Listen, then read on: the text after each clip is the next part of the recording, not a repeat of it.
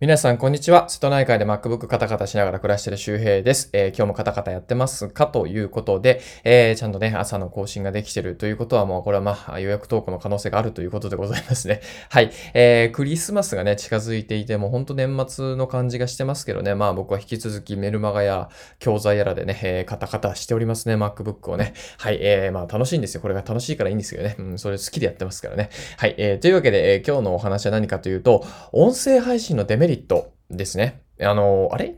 ね、僕はね、音声メディア来るよ、ね、音声コンテンツ楽しいよ、ね、ラジオで稼ごうよって言ってるのに、あれ？デメリット？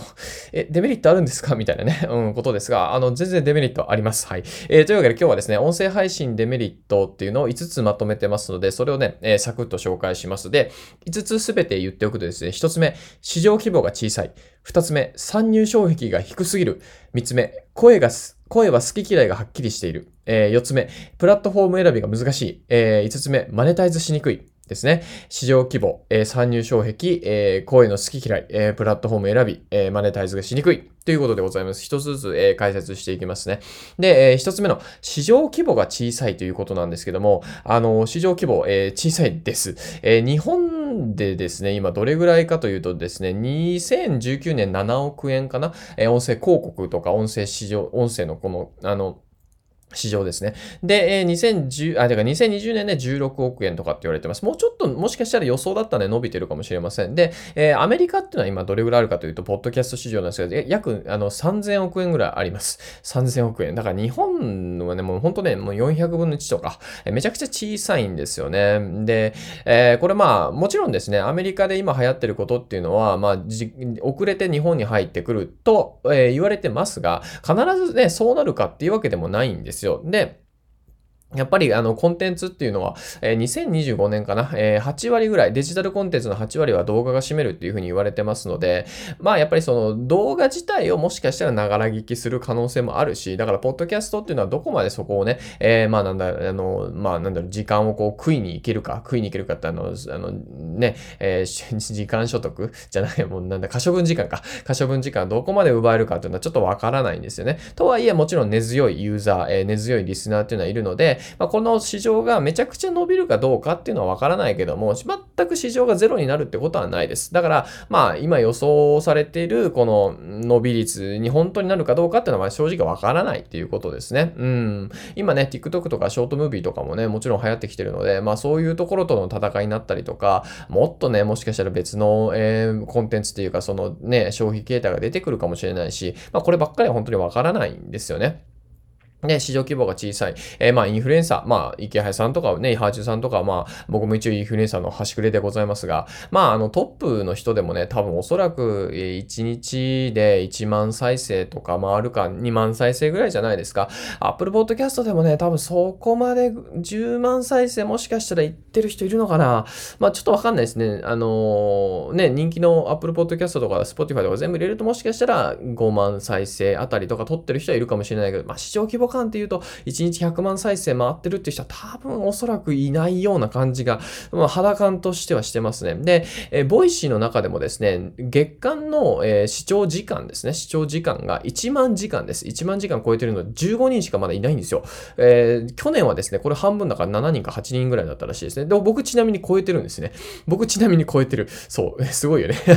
15分の1ですね。まあ、要するに、なんだろうな、まだまだやっぱね、その、聞かれてないないんですよね。で、これがじゃあどれぐらい伸びるかどうかって、この市場規模っていうのは最後、えー、4つ目のね、プラットフォーム選びとね、また関連してるので、そこで合わせてね、話します。で、2つ目、参入障壁が低すぎるってことなんですけど、まあ当たり前ですよね。これまあメリットでもあるんですけど、誰でもね、えー、配信できちゃうんですよ。で、例えば、誰でも配信できちゃうから、たまたまね、プラットフォームでピックアップされてるものを聞いたら、配信がひどすぎるとか、音質がひどすぎる。なんだこれ、ポッドキャストね、音声コンテンツこんなもんなのかって言って、ユーザーが定着しない、コンテンツの質自体がバラバラ、ね、あの、まばらになってしまってね、ユーザーが定着しないっていうことが起こるんですね。まあ、いいコンテンツを見つけにくいっていうのももしかしたらあるかもしれません。だから、ボイシーはその辺をね、審査制にしてますね。パーソナリティの審査制。まあ、要するに、えー、少なくとも最低限のコン、まあ、コンテンツの質をね、保ってくれてるかどうかとか、まあ、ボイシーとの相性も多分あると思うんですけど、そこを見て、えー、大体通過率が1%か2%ですが、100人申し込んでも1人か2人しか通らないですね。僕はなんとかね、2018年の、まだまだ黎明期だった頃に、なんとかね、もうなんかもういろいろやってですね、いろいろ、いろいろかーってやってですね、えー、なんとか通ったんですけども、そう、今からややっぱやるって言ったらなかなかやっぱきつかったりするんですよ。だから、ボイシーに関してはすごく、えー、どの放送を聞いても基本的にコンテンツはね、え、保たれてる、コンテンツの質は保たれてるのかなっていうふうに思いますが、ポッキャスト全体で見るとやっぱ参入障壁が低すぎるので、音質が悪いとかさ、雑音が入ってるとか、あひどい放送だとか、なんかこうね、あの、いろいろ聞いてたらね、あんまりいいコンテンツがないっていうことが起こってユーザーが定着しにくいっていうのはあるかもしれませんね。で、えー、3つ目、えー、声は、えー、好き嫌いがはっきりしてるということです。あの、僕の声嫌いな人も多分いるんですよ。僕の声が好きだ、落ち着くとか聞きやすいって人もいるけど、僕の、逆に僕の声が嫌いっていう人もいるんですね。これはしょうがないです。あの、声っていうのは大脳変縁系っていうね、あの、人の行動を司る、あ要するにもうここはね、言語が入っていかないので、なんとなく好き、なんとなく嫌いっていうね、もうもうあれなんですよ。なんか生理的に受け付けないとかよくあるじゃないですか。まあ、あれに近いかもしれませんね。なので、もう無理だったらね、えー、無理なんですよね。それがすごく、え、あの、ポッドキャストっていうか音声コンテンツの、まあ、えー、面白いところでもあったりしますね。そう。で、えっ、ー、と、まあ、それが、まあ、好き嫌いがはっきりしているということです。えー、だからね、まあ、こればっかりはね、しょうがないんだけど、うーん、って感じですね。だから、こう、なんだろうな、あの、いいなと思ってね、あの、いや、頑張ってやってんだけど、声が嫌いって言われてやめちゃうとか、っていうこともあるので、まあ、これはパーソナリティが定着しにくいところもあるんですよ。そう。これね、ユーザーが定着しにくいっていうのはあるし、パーソナリティがね、配信をやめてしまうってこともあるんですよね。なかなかね、これね、音声ってバズらないんですよ。バズらない。そう。で、その話はね、えっ、ー、と、次、えプラットフォームが選び、えー選びが難しいという話に入っていきますね。そこでもちょっとバズらないと話をします。で、プラットフォーム選びっていうのはね、要するにすごく大事なんですけど、YouTube とか TikTok だったら、ショートムービーした YouTube、TikTok ってあとあんま思い浮かばないですよね。そう。でも音声コンテンツで言ったら、Apple Podcast、Spotify、Google Podcast、Amazon のね、オーディブル、まあ、Amazon Podcast、あとなんだ、ボイシー、スタエフ、ラジオトーク、ヒマラヤとか、めちゃくちゃプラットフォームがあるんですよ。これは、まあ、ポッドキャストの文化的なもんです。あの、海外でもですね、オーバーキャストとか、ポッドビーンズとかだっけな、ちょっと忘れちゃったんですけど、アンカーとかね、いろいろあるんですよね。で、まあ、マルチ配信っていうのは基本的に文化として育ってます。そのマルチ配信で何かというと、同じ音声をいろんなところに複数投稿していいですよってことです。ただ、ただですよ、それでも一応スタンド FM にやるか、ヒマラヤにやるかとかね、アンカーからね、どこまで配信するかっていうのは自分で決めないといけないわけですよ。その辺が結構難しいんですよね。で、なんか、ボイシーやりたいけど、スタンド FM でやってて、で、あの、スタンド FM でなぜかちょっとスケールしないな、合わないなとかって言ってやめていったりとか、そう、で、バズらないんですよね。 Voicy もやっとなんかこう関連のコンテンツが出たりとかさ、急上昇とかランキングがもうちょっとなんかね、わかりやすくなりましたけども、あれ前なかったから、そう。と言ってもあれがあったとしてもバズらないんですよ。要するにツイッターみたいに何万リツイートとか言って、なんでいきなりね、100再生だったものが1万再生いくんだってことはなくて、じわじわじわじわしか増えないです。しかもじわじわちょっと減る時もあるんですよね。あの、月とかそのタイミングとかによってね。うん、だからこれ結構難しいんですよね。だからそういうふうにこう、なかなか伸びないから、要するにパーソナリティが定着しないんですよ。なんか全然再生されない YouTube で出した方が、TikTok で出した方がいいにも多いし、再生回数も多いから、あの、そっちで出した方がいいよねって言って、いいコンテンツっていうのはそっちに流れたりとか、まあ、まあ、要するに集まらないっていうことなんですよね。そう、ここれが、まあ、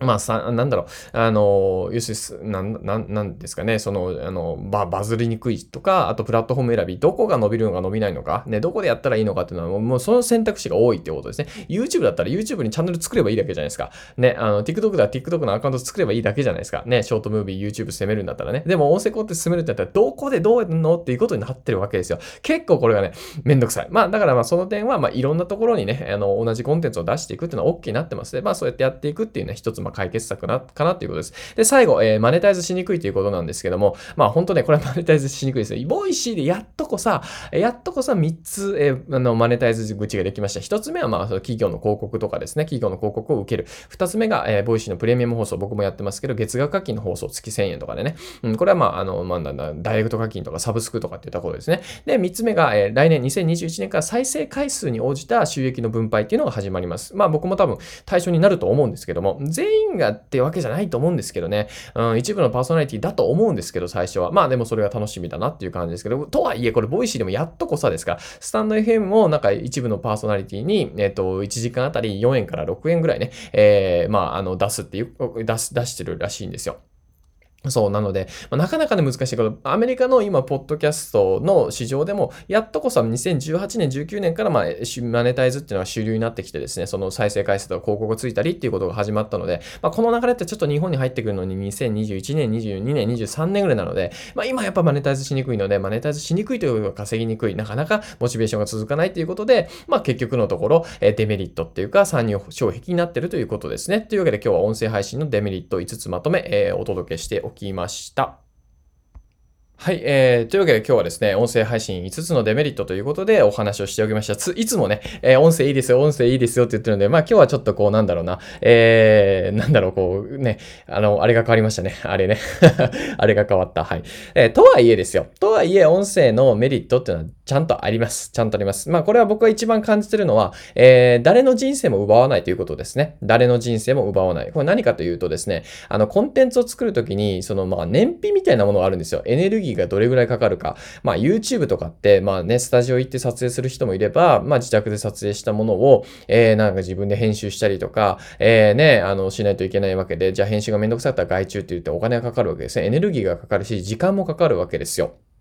えもちろんそのまま話しても出すだけでも全然いいんですよ。で、まあ TikTok のショートムービーとかで言ったらあんまり時間かからないですね。とはいえ、とはいえ若干編集がいったりとか、ね、えー、見出し並みを整えたりとか、まあなんかそういうね、こうあの映像の背景とかには気をつけないといけないんだけど、音声に関してはあんまり気にしなくていいんですよ。本当にまあ雑音ぐらいかな。あと顔どんなになっててもいいしね。ね、あの化粧なんてしてなくてもいいし、マッパで撮ろうと思ったら全然撮れるし、お布団の中からもね、撮る、撮れるしっていうことで体調を崩しても大丈夫なんですよ。なんで僕はなんかそのそういう意味ではね、例えばまあ僕も病気する可能性あるじゃないですか。ね、あの、癌の宣告を受けたとかね、なんかもう多重骨折？多重骨折？複雑骨折？なんか多重債務と骨折が混ざってるけど。あのね、複雑骨折でもうなんか脊髄あーとかなっちゃってね、もう歩けなくなっちゃったっていう時にも音声だったらできるわけですよ。まさに、あの、オールナイ日本、オールナイ日本だかな？あれ？ちょっと待って、忘れちゃったけど、あの、今、乙武さんがね、あの、 Voicy 入ってきて、あの、要するに、あの、腕とか足とかないから、オールナイ日本、日本かな？らしいよねって、めちゃくちゃ面白いですよね。いや、面白いな、さすがだなと思ったんですけどね。そうそうそう、そういうのもやってて、まあ、要するにその障害のある人でもとか、いつか障害を負ってもとか、ね、じいちゃんばあちゃんになってもね、あの、まあまあ、動画もちろん撮れるかもしれないけど、よりハードルが低いというわけですよ。で、かつ、その、まあ自分の時間を奪わないし、かつ、えー、その、なんだ、リスナーさんの時間を奪わない、ながら聞きで聞けるので、で、いいですよね。うん、だからこう、なんだ、やっぱりね、コンテンツ消費っていうの、デジタルコンテンツの消費って多分、もしかしたらそもそも消費しなくなるんじゃないかっていう、えー、ものは僕はなんかあるんですよね。要するに、デジタルのコンテンツ、誰かのコンテンツを消費して余暇を楽しむというよりも、なんか自分の人生をやっぱり変えていったりとか、なんか DIY をしながら、農業をしながらとか、それをしながら消費するコンテンツみたいなのが流行るのかもしれませんよね。これはわかんない。要するに、ながら聞きコンテンツっていうのは、え、自分の人生を豊かにしながら、そして空いてる耳を使いながら、え、インプットだったりとか、なんかね、えー、まあ、その、その時間を、まあ、また豊かにしていくというか、えそういうことが可能ですよね。僕も古民家のゴミ出ししながらですね、ポッドキャストラボ、P ラボっていうね、えオンラインサロンやってるんですけど、そのメンバーの音声を聞いてフィードバック作ったりとか、あとは本当にゴミ出し、ね、ゴミをこうかき集めて、ね、やりながら、out. あの、オーディブルを聞いたり、読書ですよね。あと、 Voicy、池谷さんとか、はじさんの聞いたりとか、まあ、要するにその、本当ゴミを出しとか掃除をしながら、年末ね、大掃除あると思いますけど、その時に、これ何、ながら聞きでなんかね、できるんですよね。だから、なんかゴミ出しが辛くないんですよ。ゴミ出してたらなんかこう、P ラボのメンバーと交流できるし、フィードバックできるし、あ本も聞けるし、みたいなね。ドライブ中に僕も、あの、マインドフルネスとかっていうメンタリスト DaiGo さんの本もね、半分ぐらいもう聞いて、もうサクッとそれもレビューして、えー、 Voicy で流しましたけど、そういうことができるんですよ。要するになんかこう、何かしながら、なんかこう、一石二鳥ができるわけですよね。で、かつ、しかもそれがマネタイズになるということなんで、なんか僕はゴミ出ししながら、例えば、まあ、た、まあ、ゴミ出ししながら取れないかもしれないけど、ご飯作りながらプレミアムを作って、放送作って放送して、それがね、要するに例えば、えー、マネタイズできたら、僕はご飯を作りながら雑談してれば、マネタイズできる。それ池谷さんがね、やってますよね、プレミアムで。だからあの方法もすごくいいなと思うわけですよ。ながら撮りができるってのも結構魅力的ですね。なので今日は合わせせて聞きたいはですね、えー、まあ、じゃあ実際に僕はどういうふうに月30万円、音声配信で月30万円今稼いでるんですけども、あの、じゃあ30万円どういうふうに作ってるか、その内訳とかっていうのを話してる回があるので、えー、そちらのリンクを入れています。えっ、ー、と、なんだ、ポッドキャストで、月30万円稼いだ方法みたいな話かな。えなので、そちらをぜひ、えチェックしてみてください。で、一応ね、P ラボもやってますので、あの、今日リンク2つつけておきますね。1つ目はね、P ラボの案内、えどんなサロンなのかっていうのをぜひ気になる方は見てみてください。まあ、今日言ったね、このデメリットをどう解消していくかとか、あデメリットがあるからやめやすいんですけど、やめにくくするためにやっぱ横のつながりとか大事なんですよね。で、それができるのが P ラボなんで、それの案内が1つ目のリンク、2つ目が合わせて聞きたいの、月30万円どういうふうに稼いだかっていうところなので、気になる方は、えー、チェックしてください。はい、えー、ということで、まあ、年末でございますがね、さっきも言いましたが、MacBook カタカタしながらこうやって喋ったり、アウトプットしたりとかね、えー、しながら行こ行きましょう。えー、の今日はね、あの、そう、落語を聞くといいっていうことで、なんかリズム感、その話すリズムは結構落語を聞くとそれがね、インストールできるっていうことをね、知ったので、えー、黄金のアウトプット術だったかな、アウトプット、えー、なるけ誠さんの本ですあの本すごく面白くてですね、